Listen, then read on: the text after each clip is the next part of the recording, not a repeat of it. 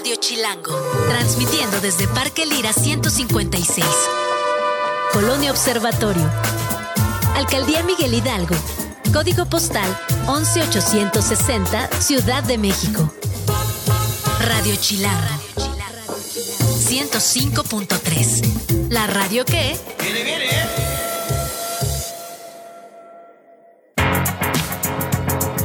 Radio Chilango presenta. Esto no es un noticiero.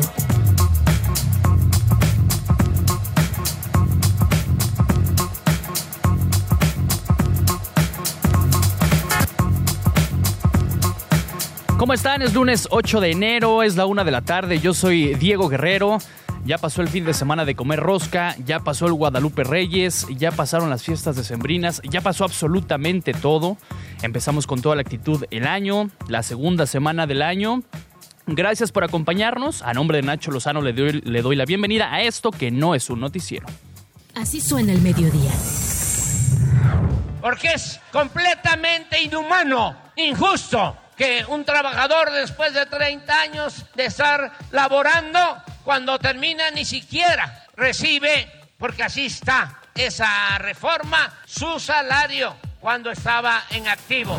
Hemos trasladado un total en 18 días de operación, hemos realizado 144 viajes, trasladando a 15.579 pasajeros con boleto comprado, 8.632 de ellos son mujeres, 6.947 hombres, de ellos 1.315 niños, 14.264 adultos.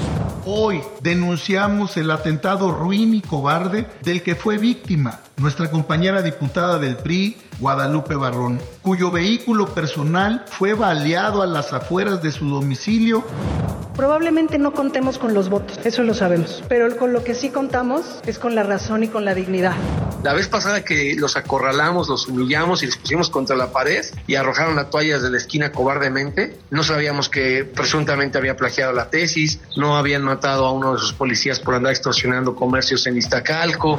El viaje hasta la Luna va a durar alguna cosa, dependiendo de cómo fue inyectada la nave en órbita, entre cuatro y seis semanas. Hacia fines de febrero, la nave va a llegar a la Luna. Le di un beso a un señor vestido de, de mujer. Yo beso a los hombres y me besan. Esto no es un noticiero. Ahí están las voces que han hecho la noticia hasta este momento, este lunes 8 de enero del 2024.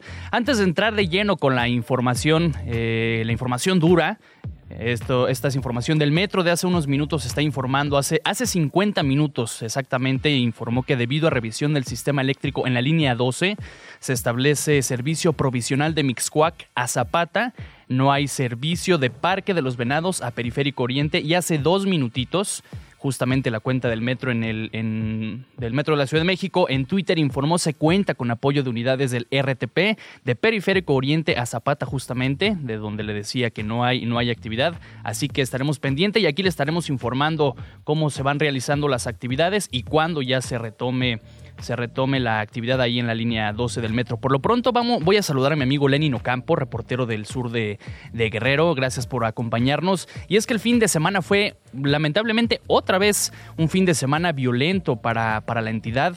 Eh, desde el jueves, viernes nos enteramos de ataques con drones, eh, personas calcinadas, eh, primero en la comunidad de Buenavista de los Hurtados, en el municipio de Eliodoro Castillo. ¿Cómo estás, Lenin? Gracias por acompañarnos. ¿Qué tal? Buen día, buen buen año para también ustedes. Y bueno, sí, es lamentablemente este año Guerrero empezó muy fuerte, ¿no? Con esta cuestión de la violencia y eh, se habla aproximadamente de 18 muertos, ¿no? En tres días. Okay. Principalmente en esta franja que se están peleando dos grupos de la delincuencia desde hace un año aproximadamente y que bueno parece ver que no no tienen este para cuándo no terminar esta guerra que lamentablemente afecta a las poblaciones que son los más vulnerables, los que se quedan en medio de Sí. esta guerra del crimen, ¿no? Que se está llevando aquí en el estado de Guerrero. Definitivamente. ¿Sabes, saben eh, y con total cautela qué grupos son los que se están disputando ahí el territorio? Mira, estos dos grupos es la familia michoacana eh, y también eh, un grupo que se autodenominó la Federación Guerrerense, a la cual está el grupo de los Clacos y varias eh, agrupaciones de, de grupos de la delincuencia. Recordar que en Guerrero hasta hace dos, tres años había 18 grupos de la delincuencia, todos ellos son emanados del grupo de los Beltrán Leiva, ¿no? Después de que matan a Beltrán Leiva en el 2008 ahí en, en Cuernavaca, pues hace cuenta que todos estos grupos se fragmentan y hacen sus pequeños, sus pequeñas células, ¿no? De la delincuencia y al momento ahorita son dos grupos fuertes, principalmente la familia Enchacuana y esta Federación Guerrerense, que se pelean la parte más alta del estado de Guerrero, que es muy rica en minerales y sobre todo también en madera. Y estamos hablando, Lenin, de, llevando la guerra. sí, de, de violencia o imágenes eh, de violencia incontenible, ¿no? O incontenida. No, y, eh, increíble, ¿no? Porque antes pues, estaba uno acostumbrado, a lo mejor, si se puede decir esa palabra, sí, sí. pues a matanzas mm, eh, de balazos, ¿no? Disparos, pero ahora es con mucho sadismo, ¿no? Este, tanto los dos grupos se decapitan, se queman, se graban videos como si no pasara nada. Eh, la autoridad llega dos días después, tres días después, teniendo helicópteros, teniendo una forma de, de moverse, porque el presidente una y otra vez ha señalado que tiene más de 15 mil militares en el estado de Guerrero, pero el problema es que la gente constantemente a nosotros nos denuncia que no hay militares, no hay seguridad, y ellos son los que quedan en medio de las guerras, les avientan drones con, con, con este Con explosivos, ajá. y la gente tiene que salir porque pues la verdad la mayoría de la gente no tiene nada que ver en esta situación, ¿no? Es una situación de dos grupos de la delincuencia y en medio está la población que es la que es más vulnerable y es la que más denuncia y que lamentablemente no hay o más bien no se ve el interés ya no se diga de la federación, ¿no? sino del gobierno del estado en al menos atender las comunidades eh, pues que se encuentran, ¿no? Y que pues son prácticamente son muy ricas en la cuestión maderable, en la cuestión de minas. Dejó un poco esta situación de Entonces, la no solamente, no solamente pelean, digamos, eh, asuntos que tienen que ver con el trasiego y tráfico de drogas, sino también con las actividades que, que la región propiamente tiene, ¿no? Que están, que están en desarrollo, como tú bien lo comentas. Mira, prácticamente el narcotráfico en Guerrero está nulo, ¿no? Ya no es la misma cantidad de amapola, heroína que producían antes. El, el costo que del precio de la amapola bajó. Entonces, eh, estos grupos optan por la extorsión, principalmente a las mineras eh, transnacionales que existen aquí en el estado Guerrero, la explotación forestal y lamentablemente eh, pues el precio no de los productos básicos para las personas. Ellos están manteniendo la venta del pollo de la carne de los refrescos de la cerveza de lo que tú te imaginas haz de cuenta que hay un precio eh, en el mercado Sí, sí, sí. pero ellos tienen otro precio Del mercado ah, narco. del mercado narco entonces ni modo que la gente vaya a denunciar a la Profeco porque les subió Claro. el precio en los grupos de la delincuencia y si tú lo haces pues al otro día no ya ni- yo creo que ya ni, ni apareces no es una situación que se ha denunciado no es de ahorita ya lleva muchos años no es también a lo mejor fue creciendo desde los gobiernos del PRI pero ahorita eh, les han dado mucha oportunidad de expansión y también mucha op- oportunidad de control porque en cualquier lado que tú vengas a Guerrero te van a contar yo no te estoy mintiendo te van a contar que el pollo tiene un precio a, a tal a tal precio Sí, sí. eh, el ganado a tal precio, eh, el refresco, por ejemplo, tú vas a la sierra donde hemos ido nosotros, un refresco famoso, ¿no? Aquí en México, de 3 litros te cuesta 120 pesos, No ¿no? puede ser. Eh, entonces, eh, ah, para que veas más o menos la magnitud del control del mercado que tienen los dos grupos y que bueno, que están eh, buscando, no sé, eh, tener más territorio principalmente para mayor control, en este caso de, de la extorsión, pero la gente queda en medio. Y bueno, lamentablemente vienen la cuestión de las elecciones que prácticamente en Guerrero pues la gana el que mayor grupo del crimen eh, organizado maneja ¿no? el control del Estado. Es una situación muy lamentable, sobre todo para la para los pobladores que son los que están en medio ¿no? de esta guerra y Claro. que eh, la verdad la autoridad no eh, sí manda comunicados, manda que se está investigando, pero no realmente la gente no ve acciones. Sí, ¿no? no, en, en los hechos podemos decir que están, están a sus anchas. El, prim- el primer, digamos, ataque importante de este fin de semana fue justamente, como decíamos, Eliodoro Castillo y el, el segundo, no sé si fue ayer o en la noche del sábado, en Petatlán, en el, en el Palenque. En estos dos hechos es cuando nos dices que son 18 muertos o todavía las cifras no están claras. No, sí, son, este, del primer ataque habían mencionado que eran 30. ¿Ok? Eh, después eh, se fue a la, la comunidad y los pobladores eh, denunciaron que había nueve personas que estaban dentro de una camioneta. Ajá. Eh, se hizo un video viral y bueno, esas personas quedaron calcinadas. Sí. El ataque de Petatlán fue en un palenque clandestino donde llegó un comando armado también en esta guerra y atacó a gente cercana, que es al grupo de la familia michoacana y en ese lugar hubo al menos seis muertos y una veintena de heridos. ¿eh? Este eh, fue un ataque a mansalva. Y en ese mismo día, ese mismo, eh, si no me recuerdo, fue el sábado, Sí. tres mujeres murieron en Chilapa, dos de ellas eran maestras y una era proveedora de pollo, ¿no? En esa comunidad. Entonces, en esos en esos tres actos de violencia que sí este fin de semana es lo que más o menos estoy contando, 18 muertos del jueves para el- al menos el día de ayer. ¿Y no ha habido una comunicación oficial o más certera o más clara, por lo menos en Eh, las redes sociales, una la conferencia? Fiscalía ha señalado la, que se ha abierto, eh, digamos, no las carpetas de investigación, pero bueno, eh, el gobierno, el Estado, desde hace mucho tiempo pues, no tiene ningún contacto con los medios y mucho menos tienen un dato certero de lo que pasa. Nosotros llevamos, eh, la gente ha ido denunciando, eh, ya lleva meses denunciando esta guerra y bueno, para el gobierno no existe esta situación de, de violencia, han denunciado la- el, el- el uso de drones a las comunidades, han denunciado el drones cerca de las escuelas, pero bueno, las autoridades eh, minimizan esta situación y bueno, este, pues también la gente se desespera un poco, ¿no?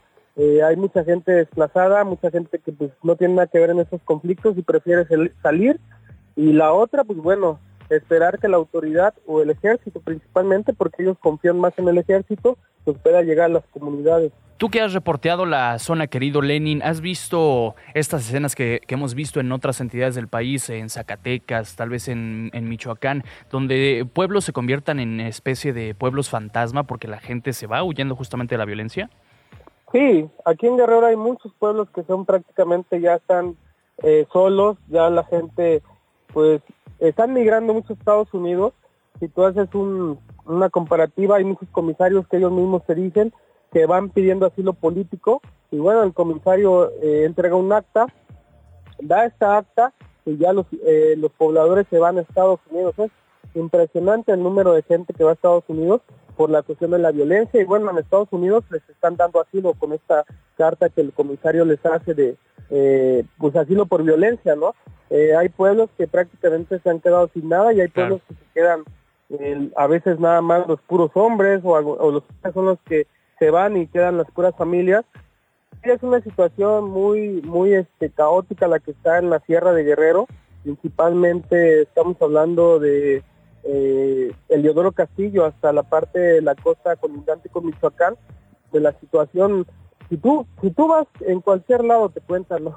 Sí, sí, Eh, sí. la- lo que está pasando. No no es que magnifique uno lo- los los los datos, pero es la realidad. Sí, lo que vas registrando, grupos- sí, claro. Los grupos se enfrentan, pero en medio tienen a la gente, ¿no? Entonces, pues, ¿de qué sirve que te manden tantos militares si pues realmente la prioridad es otra, ¿no? Eh, eh, la gente lo que ellos piden es seguridad. Claro. Independientemente del grupo que esté encima de sus pueblos, ¿no? Lo que ellos ellos piden es seguridad y es lo que pues lamentablemente ha faltado, ¿no? Y esto eh, pues parece que empezó el año, dijeron pues vamos a pelearnos todos y, y se incrementó, ¿no? En estos eh, primeros ocho días. Sí, Y sí, que, sí. Bueno, lamentablemente pues la violencia continúa, que ya estaba un poco antes, eh, dejó un poco así como que en cuestión de información por la cuestión de Otis, ocupó los medios aproximadamente un mes, Sí, sí. pero durante ese trayecto también hubo muchas denuncias de pobladores desaparecidos, sobre todo hay familias desaparecidas, en este caso de, de Buenavista de los Hurtados hay 14 familiares, eh, también en, en otra parte de la sierra, en San Miguel Tutolapan, han denunciado 16 eh, pobladores este, también desaparecidos y bueno, por grupos de delincuencia y, y han denunciado, han denunciado y la autoridad te dice, ¿sabes qué? Es que no hay denuncia, pero no pueden denunciar porque en sus pueblos no hay MP y para venir al MP tienen que bajar y pasar por donde están estos grupos, pues imagínate, ¿no? Entonces no hay ninguna garantía para que tú como familiar interpongas una, una denuncia por un desaparecido y bueno, sabiendo que también una a lo mejor no te hacen caso y la otra también peligras, ¿no? Por los grupos que controlan prácticamente estas partes del estado de Guerrero. Definitivamente empezó el año y los grupos criminales también empezaron trabajando, si le podemos decir así, con, con todo lo que tienen a la mano. Eh, Lenin Ocampo, te agradezco mucho que nos hayas tomado la comunicación como siempre. No, muy amable, un saludo a tu auditorio y bueno, estamos en contacto como siempre. Abrazo, seguimos en comunicación y una voz que ha denunciado justamente con, con valentía y como nos decía Lenin Ocampo eh, desde hace tiempo estas, estas irregularidades, estas violencias que padece la gente allá en Guerrero, principalmente en la, en la zona montañosa o en la Sierra de Guerrero, es el padre Filiberto Velázquez Florencio, él también es director del Centro de Derechos Humanos de las Víctimas Minerva Bello allá en Guerrero. Eh, padre Filiberto, muchas gracias, eh, gracias por acompañarnos Buenas tardes. Buenas tardes a ti y a todo tu público. Pues sí, gracias, gracias, feliz, feliz año. Eh, ya escuchábamos ahí a, a Lenin Ocampo, reportero del sur de, del sur de Guerrero. Nos platicaba, nos hacía una crónica justamente de lo que está padeciendo la gente y, y específicamente de lo que pasó este fin de semana violento, tristemente otra vez para la entidad. Claro, pues sí, eh, una situación que pues Lenin y yo hemos recorrido estos poblados desde hace varios meses y que hemos percatado de el conflicto, de los estragos que existe el conflicto entre estos dos grupos del crimen organizado y que ha pues dejado muchos pueblos eh, como dices tú, pueblos fantasmas con las señas, señales de violencia eh, de la nueva tecnología que utiliza el narcotráfico, que es, eh, bueno, el crimen organizado, que son los, los, drones. artillados. Sí, sí, sí, y esto es cada vez más constante. Usted tiene eh, buen rato ya denunciando esta actividad. ¿Qué le dicen las autoridades, padre? Mira, eh, pues hoy tuve una reunión con la Secretaría de Gobierno, la dirección de el director de Gobernación eh, pues eh, analizando un poco este panorama y otra vez eh, solicitando que permanezca la presencia del Estado por medio de las fuerzas públicas y, pues estos operativos, ¿no? Sobre todo para que puedan inhibir cualquier ataque de, del grupo, pues de la familia mexicana, que es quien está invadiendo este territorio y sobre todo los pobladores no tengan la necesidad de tomar las armas para defender eh, sus pueblos y, y, y, y, no se interprete como es, es este una lucha eh, del crimen organizado contra el crimen organizado, porque al final son los pueblos quienes se están defendiendo. Claro, entonces esa es una, una alternativa latente, que la gente, o si no es que ya está ocurriendo, la gente está tomando las armas porque el gobierno desoye sus llamados de ayuda. Claro, lo que sucedió ahí, ¿por qué estaban personas, pobladores armados en esa comunidad de Buenavista de los Hurtado, Cachacahuil? Pues porque ellos eran los que están defendiendo ese, ese territorio. Por eso ellos son las víctimas. La no gente, la gente se ha acercado... fueron militares, fueron jóvenes que tienen que tomar las armas para eh, defender ese lugar. Claro, y la, gente se ha acercado con, con, usted, padre, o con ustedes eh, como iglesia, porque, porque en el gobierno no encuentran salidas. ¿Qué, ¿Qué, les dicen a ustedes como al final como otra institución? Eh, la gente que se acerca con usted, ¿qué le platica? ¿Cuáles son, ¿Cuáles son las peticiones? No sé. Pues ellos eh, básicamente, ¿no? Las tres peticiones siempre han sido seguridad, educación y salud, que no puede haber ni educación ni salud porque no existe seguridad. Así haya los mejores programas sociales en el gobierno federal, no pueden llegar a esas comunidades. Hace no mucho la comunidad de Nuevo Caracol me decían, nuestras tarjetas de bienestar las tenemos que ir a Terapazcla, pero Apazcla es un territorio hostil para esos pobladores apenas desaparecieron tres personas de ese poblado porque fueron a Pastla. Y, y, ahí es un ejemplo de que aunque haya programas sociales, si no hay seguridad, no pueden llegar a esas comunidades. Así haya un proyecto de jóvenes construyendo el futuro, ¿quién va a dar empleo a esos jóvenes más que el crimen organizado? Claro, sí, sí, la frase ya se ha repetido mucho, ¿no? De, sin seguridad o, o paz no habrá cuarta transformación y parece que lamentablemente lo estamos viviendo. Exacto, y, que se acercan con nosotros porque, pues, eh, en su desesperación quieren que seamos unos interlocutores ante, ante el Estado y terminamos siendo, siendo eso, interlocutores ante el Estado, interlocutores ante el crimen organizado y nuestra labor es esa, que todos los actores involucrados construyan la paz. No es nuestra tarea hacer procuración de justicia o deslindar responsabilidades, que eso lo haga el Estado, que eso lo hagan las fiscalías y que no se critique nuestra labor pastoral, que es construir la paz. Sí, sí, sí, definitivamente. Pues padre Filiberto Velázquez, estaremos muy al pendiente. Le agradezco mucho que nos haya tomado la comunicación estos minutos. Eh, seguiremos en comunicación si nos lo permite. Claro que sí. Muchas gracias. Una con veinte, vamos con otros temas. Esto no es un noticiero.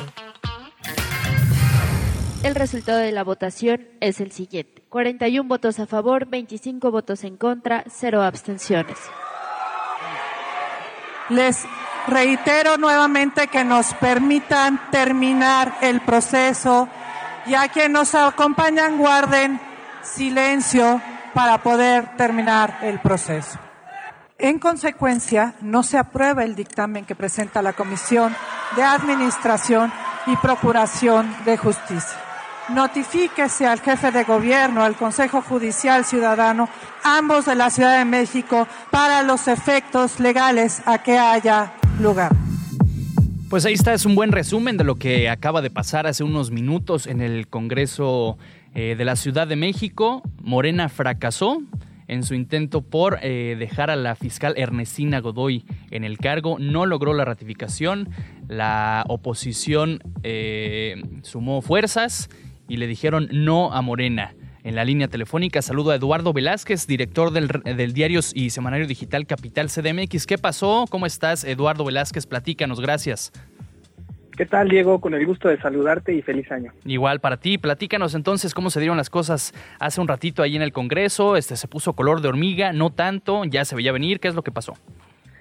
Pues se puso de color de hormiga no solo el día de hoy, sino desde el fin de semana, donde la oposición empezó a denunciar prácticas que ellos dicen terrorismo judicial, porque sabemos que detuvieron a un dirigente del PRI, a Tonatiu González, lo citaron a declarar como una presión. Ayer una diputada del PRI, que es Guadalupe Barrón, denunció que hubo un atentado en su contra con amenazas de muerte en su contra y también de su familia. Todo esto como parte de la votación que se daría esta mañana, una sesión compleja, tardada, donde nada más hubo un debate muy corto entre diputados de Morena y del PAN, crispado por supuesto con estas posiciones tan polarizadas entre ambos bandos y lo que quedó siempre de lado fue pues la parte técnica de definir por qué se necesita una fiscal autónoma y en este caso por qué ratificar a Ernestina Godoy.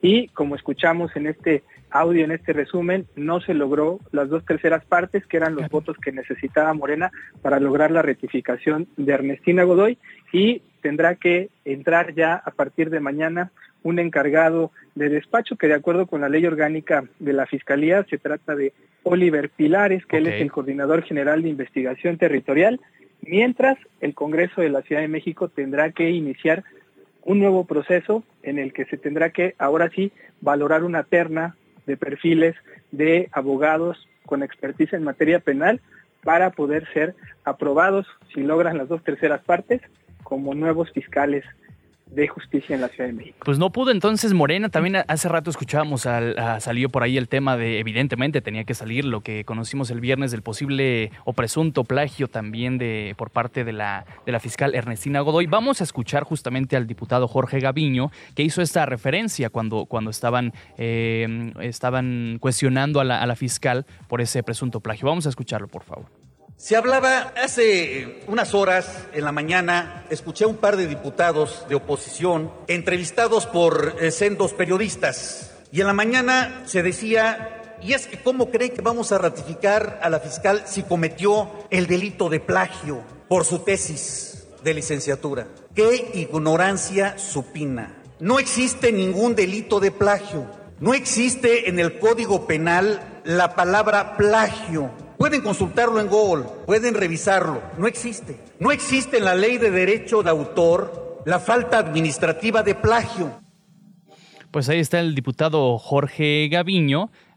O sea, puede ser que sí sea una plagiaria, pero ojo, eso no la hace criminal, es lo que estaré diciendo en, pocas palabras el, diputado. Eduardo Velázquez, si me permites, vamos a hacer una pausa, regresamos contigo para terminar esta, esta conversación que, que va a ponerse más interesante. ¿Te parece? Claro que sí. Gracias, vamos a una pausa y volvemos una 25. Estás escuchando Esto no es un noticiero con Nacho Lozano.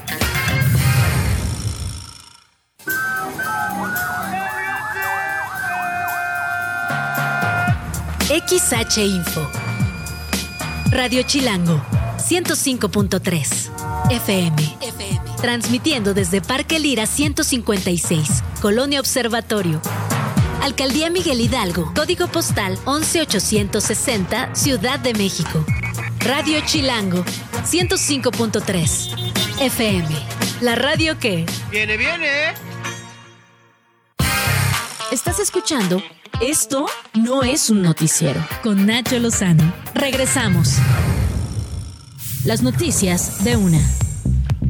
1.28 y las noticias de una las tiene Glo. ¿Cómo estás, Glo? Muy bien, Diego. Feliz lunes. Feliz lunes, ya estás de vuelta, qué bueno. Ya estamos de vuelta por aquí, ya mejorándonos de estas gripes y con mucha información, pues un juez vinculó a proceso y le dictó la prisión preventiva a Gabriel N., quien atacó el pasado jueves con una navaja a un ciudadano venezolano cuando estaban en la Terminal 2 del Aeropuerto Internacional de la Ciudad de México. De acuerdo con la Fiscalía Capitalina, el delito que se le imputa es el de homicidio en grado de tentativa. Al dar a conocer un primer balance de la operación del tren Maya, el general Óscar Lozano, director del transporte, informó que se han trasladado 15.579 pasajeros en las dos etapas que iniciaron el 15 y 31 de diciembre, primero de Cancún a Campeche y en segunda instancia de Palenque a Cancún. Escuchemos. Hemos trasladado un total en 18 días de operación, hemos realizado 144 viajes, trasladando a 15.579 pasajeros con boleto comprado, 8.632 de ellos son mujeres, 6.947 hombres, de ellos 1.315 niños, 14.264 adultos. El presidente López Obrador informó que alista dos iniciativas de reforma constitucional para establecer el aumento al salario mínimo no sea por debajo de la inflación y también para modificar el sistema de pensiones de los trabajadores, establecido durante el sexenio de Ernesto Cedillo. Así lo dijo. Porque es completamente inhumano, injusto que un trabajador después de 30 años de estar laborando, cuando termina ni siquiera recibe, porque así está esa reforma su salario cuando estaba en activo. Y esta mañana el presidente causó controversia por cómo se refirió de la diputada trans de Morena, Salma Luébano, a quien saludó de beso en un evento que tuvo en Río Blanco, Veracruz. Esto es lo que dijo el presidente. Le di un beso a un señor vestido de, de mujer. Yo beso a los hombres y me besan.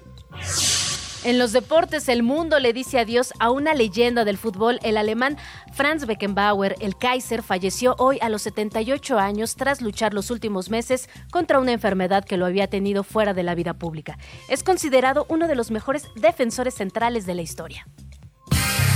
Esto no es un noticiero. Gracias, Glob, la información más actualizada hasta el momento. Y nos habíamos quedado con Eduardo Velázquez, director del diario semanario digital Capital CDMX. Entonces, quedamos en que la, fiscal Ernestina Godoy puede ser que haya plagiado, pero eso no la hace delincuente. Y además nos decías, Oliver Pilares se quedará como encargado de despacho. ¿Qué viene entonces? Eh, ¿Cuáles son los tiempos eh, que hay que tomar en cuenta para la próxima designación de la fiscal de la Ciudad de México? Sí, básicamente el Congreso de la Ciudad de México ahorita está en receso, sin embargo este procedimiento se debería de acelerar.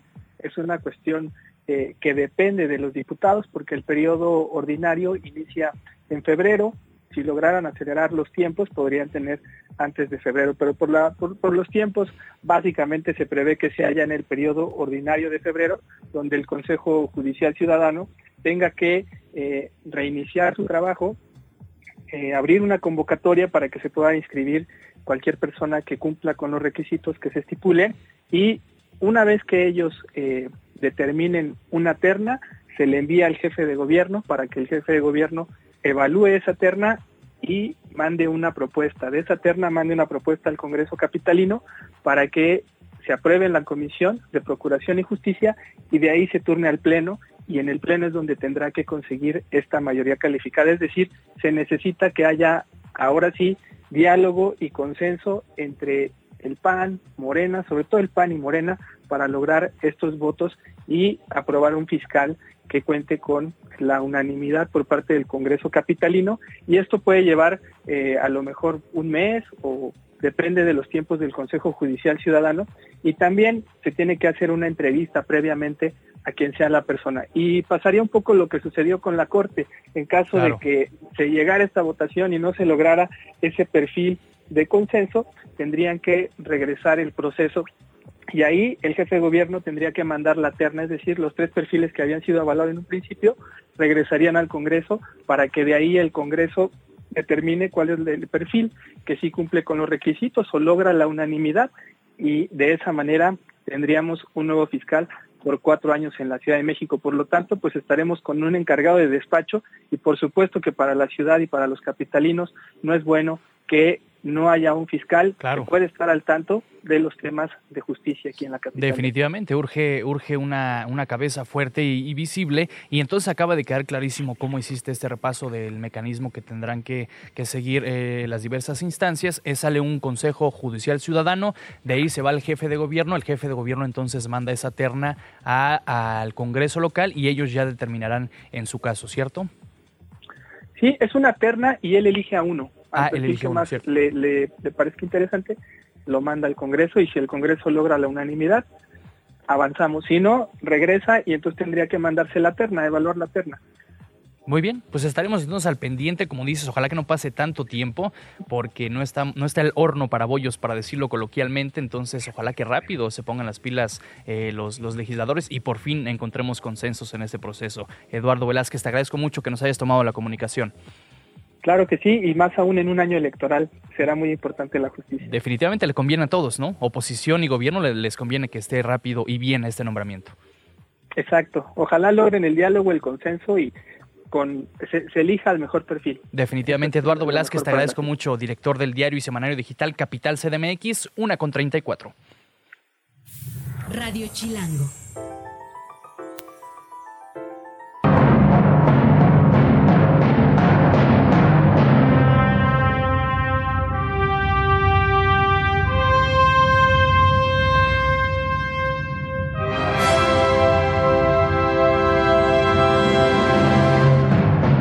De enero del 2024.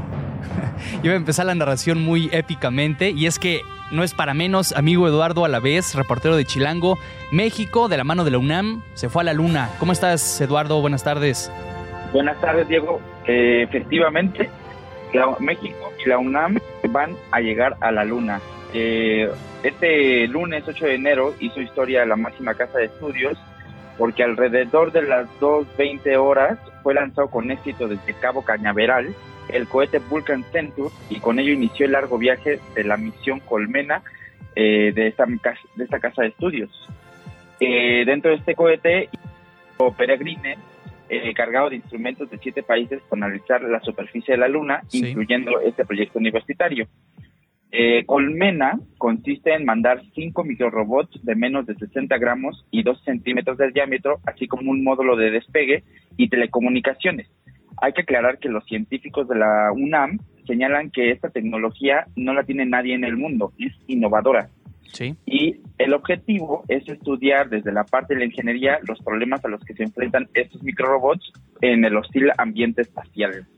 Si, me, si me permites ahí, amigo Eduardo, perdóname la interrupción, pero vamos a escuchar justamente a Gustavo Medina Tanco. Él es el responsable justamente de esta misión Colmena. Esto es lo que dijo justamente sobre lo que tú nos estabas platicando de las actividades que van a hacer estos microrobots. Vamos a escucharlo tener microrobótica para uso en la luna y para uso en enjambre, es decir, no que haya un único robotcito, sino muchísimos, eventualmente, ¿sí?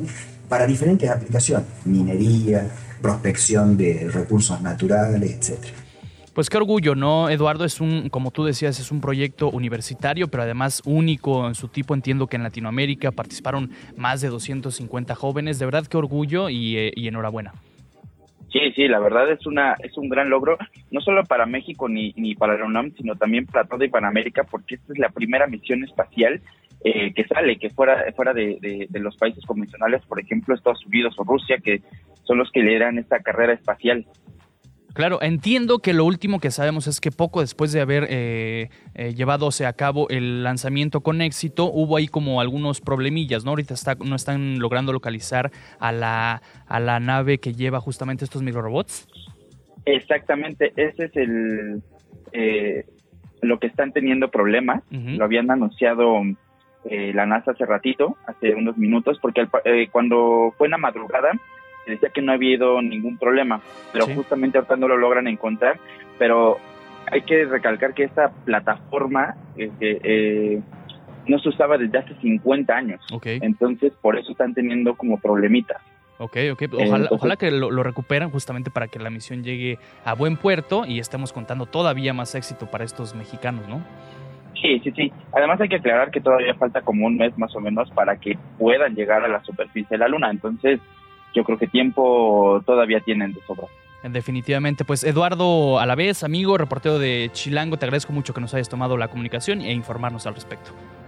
Claro que sí. Buenas tardes. Gracias, buenas tardes. Tenemos que entonces va a ser el 2027. Esperan eh, lanzar la segunda misión de este tipo y por ahí en 2030 la tercera misión. O sea, esto apenas está comenzando y para platicar todavía más, tener más detalles y entenderle al asunto, está con nosotros José Franco, él es investigador del Instituto de Astronomía de la UNAM. ¿Cómo estás, José? Muchas gracias. Buenas tardes.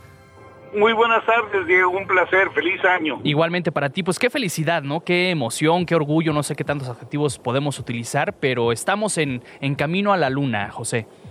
Así es. Usa todos los adjetivos que yo creo que todos. Todos valen, claro. Sí, sí, sí. así es. Así es. Bueno, pues sí, la, el lanzamiento fue exitoso.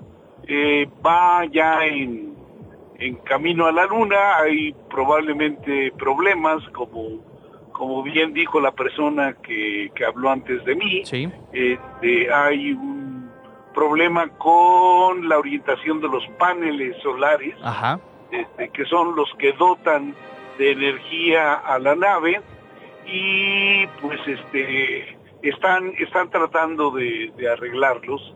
Espero que no sea muy complicado el arreglar eh, la, la, orientación de los paneles. Definitivamente. No tiene que ver para no tiene que ver para nada con la plataforma, ¿eh? Okay. Esto no es un problema de la plataforma, es un problema que se da en el camino hacia la luna, pues hay que desplegar los paneles solares para que la nave tenga energía y pueda pues cumplir con las funciones claro. que deba de cumplir en el camino a la luna. A veces, sabes, cuando platicamos entre amigos o con la familia de estas cosas, me parece a veces hasta injusto como decirlo con tanta facilidad de eh, se fue y despegó y lo que está pasando, pero no quiero ni imaginarme la complejidad eh, que tiene cada paso, cada aspecto de lo que tiene que estar haciendo la máquina y los seres humanos aquí en la Tierra, ¿no? Para hacer este tipo de cosas posibles. Definitivamente, Diego, pero bueno, yo creo que es importante decir que eh, digamos, aquí hay varios éxitos. Primero, eh, que, que, la NASA te acepte un proyecto para estar en este lanzamiento, pues ya implica que pasaste por toda una serie de pruebas y que se hicieron toda una serie de modificaciones a la idea original que se tuvo. El laboratorio que hizo los microrobots es un laboratorio que está en la UNAM, en el Instituto de Ciencias Nucleares de la UNAM, y el responsable, eh, el alma, el talento, el motor de todo esto es el doctor Gustavo Medina Tanco, que es investigador del Instituto de Ciencias Nucleares. Y él organizó este laboratorio desde hace 10 años. Hace un, hace una década está trabajando en él, eh, obviamente con recursos que vienen de la UNAM, porque no ha habido pues un apoyo, un apoyo federal público para este tipo de misiones. Y bueno, pues digamos, él ha ido avanzando poco a poco con estudiantes, con otros investigadores de la UNAM. Y finalmente ahora que, bueno, no ahora, sino cuando eh, México firmó el convenio para ser parte de Artemisa. No sé si recuerdes que la Secretaría de Relaciones Exteriores promovió que México participara en Artemisa y entonces esto abrió la puerta para que se pudiera mandar una misión a la Luna. Esta misión la definieron eh, dentro de este laboratorio en el Instituto de Ciencias Nucleares y han construido cinco microrobots que en este momento van para allá. Sí, no, que de verdad qué, qué maravilla. ¿Cuál es la trascendencia de este lanzamiento, de esta misión? Primero para la UNAM, para México y en general para la, la exploración espacial y específicamente lunar, eh, querido José Franco. Pues mira, eh, la idea de estos microrobots, que este es un, digamos, este es un trabajo de prueba. Eh, esto no es el final del camino, sino más bien es un eh, proyecto que, es una prueba para en el futuro poder lanzar robots más grandes que puedan hacer eh, extracción de minerales en la Luna. Y la visión es obviamente el que en un futuro se pueda hacer una base eh, en la Luna donde puedan permanecer de, por temporadas largas seres humanos. Entonces, la idea es hacer minería en el futuro, no únicamente en la Luna, sino también en asteroides. Y ya en un futuro hasta poner oxos y todo, ¿no? Allá en la Luna. Ya vamos para allá. bueno, no, sé si de para, para estar eh, surtiendo de todas las cosas. Ese, puede ser un problema. A las tienditas. Definitivamente. José Franco, pues te agradezco mucho, hombre. Ojalá que estemos platicando en poco más de, un mes del éxito de esta misión, que es, como dices tú, un primer paso, y aquí estaremos platicando si así lo, si así lo decides. Con mucho gusto, Diego. Estamos a tus órdenes. Gracias, José. José Franco, investigador del Instituto de Astronomía de la UNAM, una con 43. Esto no es un noticiero. Hay varias eh, avenidas, calzadas en la ciudad eh, que son reversibles este, y se me viene a la, mente ahorita en, en, Pronto el circuito, circuito interior, ¿no? que hay un horario específico en el que va en un sentido, pero también hay un carril que se habilita en sentido contrario y ese es justo un nuevo ejemplo que vamos a tener en la Ciudad de México para tomar en cuenta. Nayeli Meneses está con nosotros, ella es editora de Ciudadanía en Chilango. ¿Cómo estás Nayeli? Gracias. Hola Diego, ¿cómo estás? Buenas tardes y a todo el auditorio. Pues sí, eh, además de, del circuito interior, como tú dices, que a veces, como, como por ejemplo hoy que yo lo usé, venía cargadísimo hasta el, el sentido reversible, pero bueno, que, que ayuda muchísimo a desahogar el tráfico eh, pues las autoridades dieron a conocer que a partir de hoy el eje 5 sur, los cuatro, carriles de, de, este eje 5 serán reversibles durante las tardes. Esto va del tramo que va del eje 2 poniente, que es Gabriel Mancera, al eje 4 oriente, que es eh, Canal Río Churubusco cerca, muy cerca de la central de Abasto. Es un tramo de más o menos 5.4 kilómetros, de acuerdo con las autoridades. Y bueno, empieza este carril reversible a partir de hoy en un horario de las 6 de la tarde a las 9 de la noche y funcionará, muy importante, de lunes a viernes, por lo que los fines de semana permanecerá como una vialidad normal, ¿no? Que va de oriente a poniente. Nos dijiste, entonces, son, eh, solo se va a ocupar un carril reversible, ¿cierto? Son, no, son cuatro de los cinco carriles porque un carril se queda habilitado para el transporte público, este no cambiará de sentido. Entonces, cuatro de los cinco carriles del eje 5 sur serán reversibles a partir de hoy, en la tarde. Sí, definitivamente, ojalá que ayude a, a esta, mira, ahí tenemos el micro. Ahí tenemos el micro. Ojalá que ayude a, este, aliviar el tránsito en estas, porque yo creo que sí, como tú decías, en el caso del circuito interior, sí ha ayudado, aunque a veces también se vuelve complicado para todos lados, ¿no? Sí, este, a veces cuando el tráfico que uno no sabe ni por qué sucede, pero hasta el carril reversible hay tráfico. No hay una fecha, digamos. Dime, dime.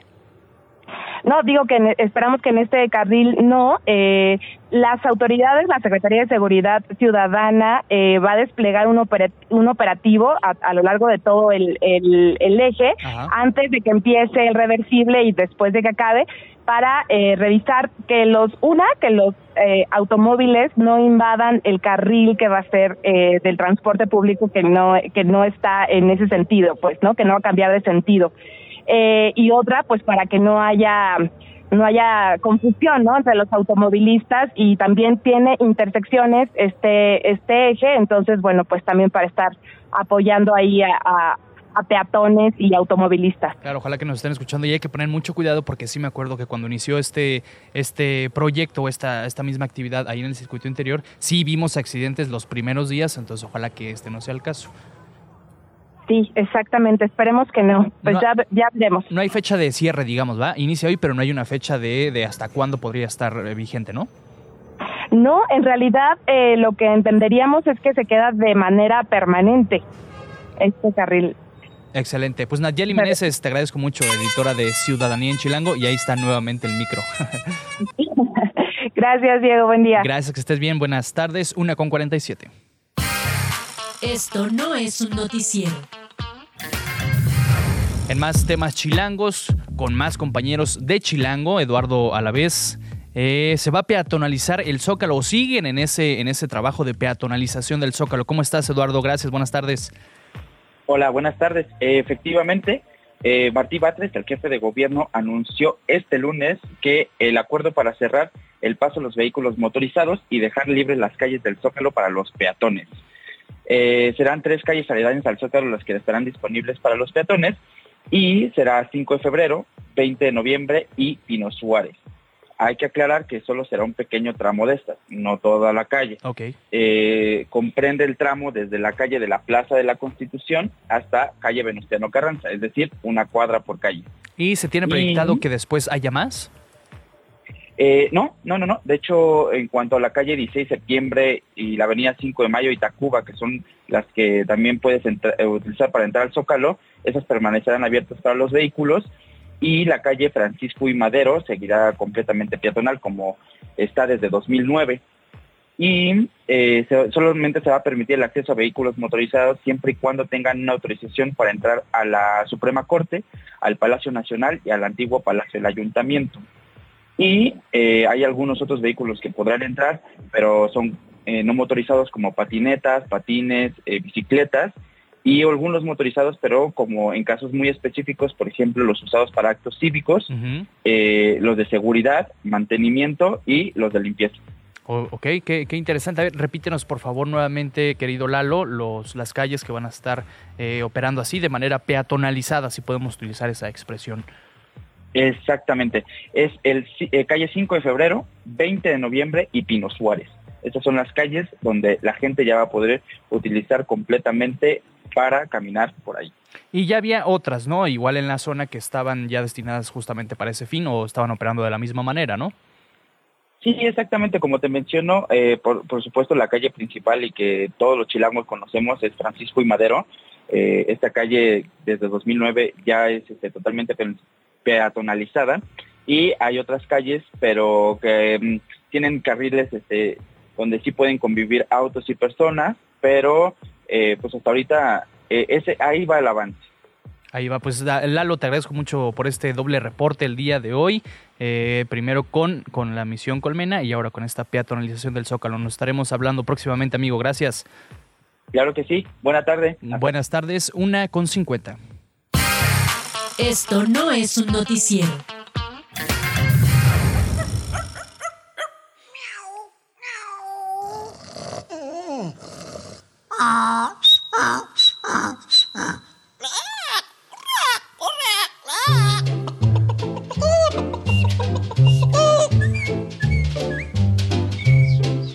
Una canción muy ad que nos pone mi querido Alex y George. ¿Qué estamos escuchando, Alex? Caminito de la escuela.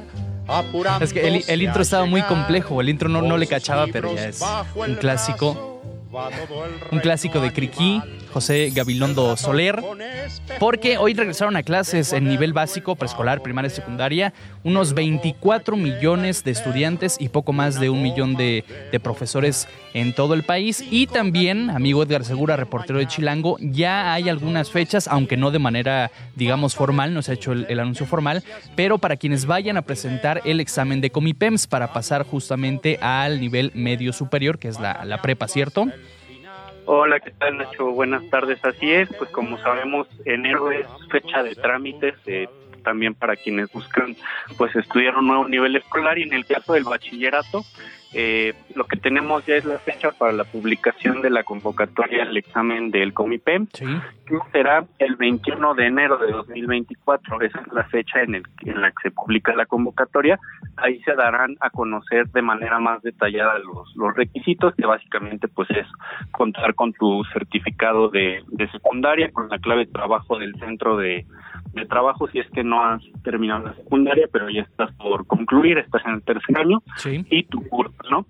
Y pues eh, digamos que posteriormente a la publicación de la convocatoria ya se llevará a cabo el proceso de preregistro a partir del 22 de enero. Tendrás hasta eh, el mes de febrero para realizar este preregistro y del 4 al 8 de marzo se va a llevar a cabo ya el periodo formal de registro. Luego, eh, el examen se va a llevar a cabo en junio para quienes pues deseen realizar este proceso, que vayan ya eh, planificando su guía de estudios. Estas fechas todavía no se definen, ¿cierto? eh, ya están definidas las fechas. Las fechas son son dos fines de semana. El primero, el del 15 de junio y el Ok. 16 de junio, sábado y domingo, y el segundo, el del 22 y 23 de junio. Mientras que pues los, los resultados se estarían dando a conocer en, en agosto. En, en agosto y el ciclo escolar se empieza justamente eh, por esas fechas, ¿no?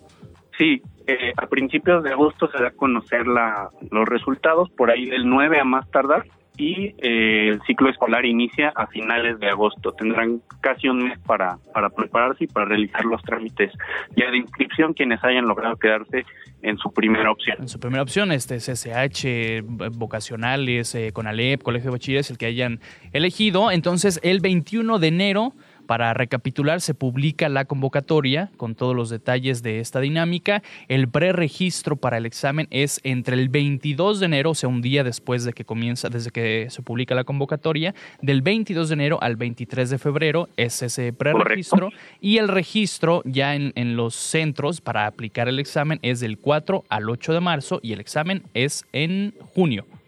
En junio, 15 y 16 de junio, 22 y 23 de junio, ya en la convocatoria se dará a conocer pues cuáles son los criterios para la asignación de fechas y de sedes para el examen. Pues queda clarísimo, amigo Edgar Segura, reportero de Chilango. Nos vamos a ir eh, ya hasta mañana, se acabó el programa, nos vamos a ir escuchando justamente a Cricri, Caminito de la Escuela. 1.54, nos escuchamos mañana. Muchas gracias. el pavo real y en la boca lleva el perro una goma de borrar. Cinco gatitos muy bien bañados, alzando los pies, van para el kinder entusiasmados de ir por primera vez. Caminito de la escuela, pataleando hasta el final. La tortuga va que vuela, procurando ser puntual.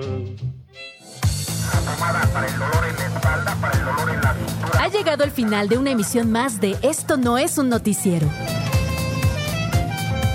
Lunes a viernes de 1 a 2 pm por Radio Chilango 105.3. La radio que Viene, viene. Radio Chilango. Radio Chilango 105.3 FM. La radio que Viene, viene.